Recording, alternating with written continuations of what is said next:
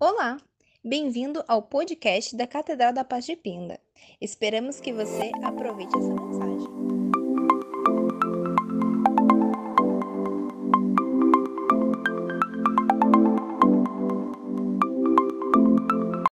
Olá, amados, paz seja com todos.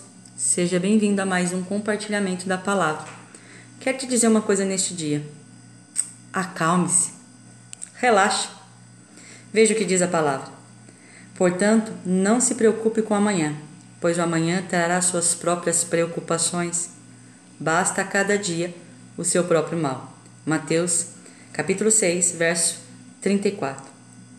Minha definição pessoal de ansiedade é partir mentalmente de onde se está e ir para o passado ou para o futuro.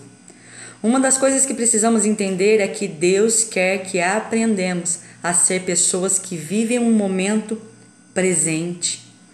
Muitas vezes passamos o tempo no passado ou um tempo no futuro e precisamos aprender a viver o agora, mentalmente e também física e espiritualmente. Há uma unção para o dia de hoje. Olha que coisa maravilhosa. A palavra de Deus disse: Este é o dia que o Senhor fez. Eu gosto tanto desta palavra. Em João capítulo 8, verso 52, Jesus se refere a si mesmo como eu sou. E se você e eu, como seus discípulos, tentarmos viver no passado ou no futuro, vamos ter uma vida bem difícil, porque Jesus sempre está no presente. Por isso, o que ele quis dizer quando falou em Mateus 6,34: Não se preocupe com amanhã.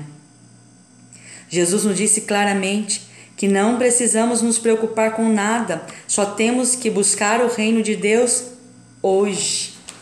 Precisamos aprender a lidar com as coisas que são inevitáveis e serão inevitáveis.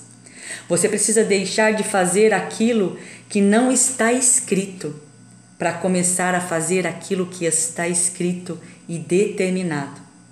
As coisas que Deus nos pede são simples, mas na maioria das vezes não conseguimos fazer. Estranho isso, né? Deus precisa destravar o nosso coração. E eu preciso entender o conceito de recomeço.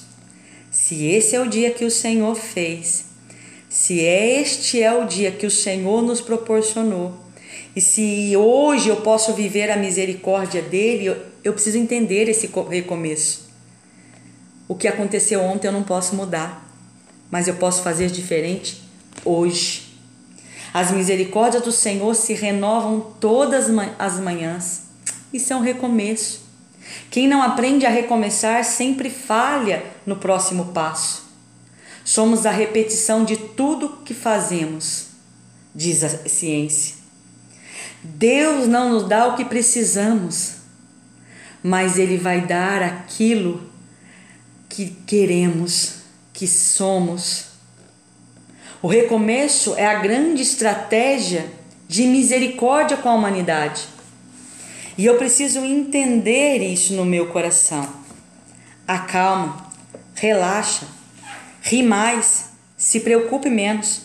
Para de arruinar o dia de hoje se preocupando com o dia de ontem ou com o dia de amanhã, pois não podemos fazer nada a respeito disso dos dois lados. Nós precisamos parar de perder o nosso precioso agora, porque ele nunca mais vai voltar. E se eu não mudar o agora, eu vou viver a mesma coisa amanhã. Amanhã eu terei mais um agora, mais preocupado com ontem. E isso tem que começar a mudar.